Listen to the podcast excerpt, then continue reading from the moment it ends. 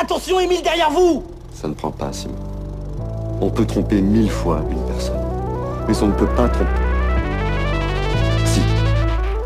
On peut tromper une fois une. Euh, non. On ne peut pas tromper une fois mille personnes, mais on peut tromper une fois mille personnes. Bonjour à tous et bienvenue sur Hey Alexia, le podcast de l'agence Les Enchanteurs qui décrypte l'actualité numérique en moins de 3 minutes. Pour le faire, notre experte Alexia emprunte à une presque homonyme bien connue sa noble habitude de répondre à toutes les questions qu'on lui pose.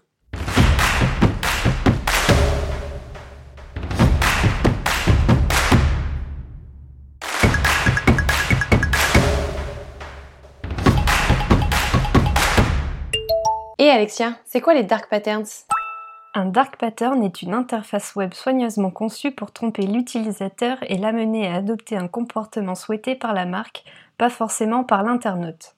En jouant avec vos habitudes de navigation et en modifiant les codes et les repères, certains sites web vous font rester plus longtemps sur leur page, vous découragent dans la suppression d'un abonnement ou tentent de réduire leur taux de rebond. Vous avez peut-être déjà rencontré un dark pattern sans le savoir. Par exemple, une célèbre marketplace rend la tâche très difficile à ses utilisateurs quand il s'agit de supprimer son compte. Elle déplace cette fonctionnalité dans une rubrique Aide alors qu'il est naturel pour l'internaute de chercher un lien, se désinscrire dans la rubrique Mon compte.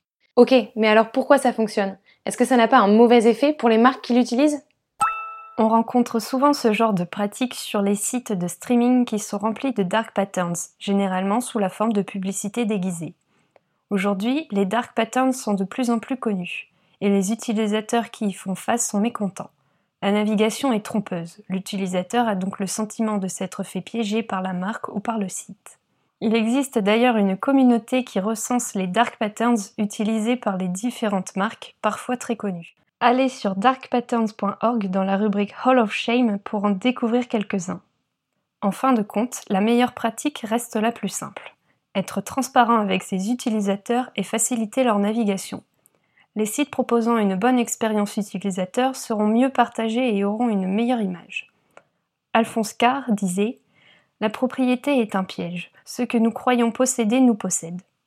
En tant qu'humains, nous croyons posséder notre ordinateur et ce qu'il se passe dessus. Ne mettons pas de côté notre vigilance en nous laissant tromper par de simples boutons sur une interface web.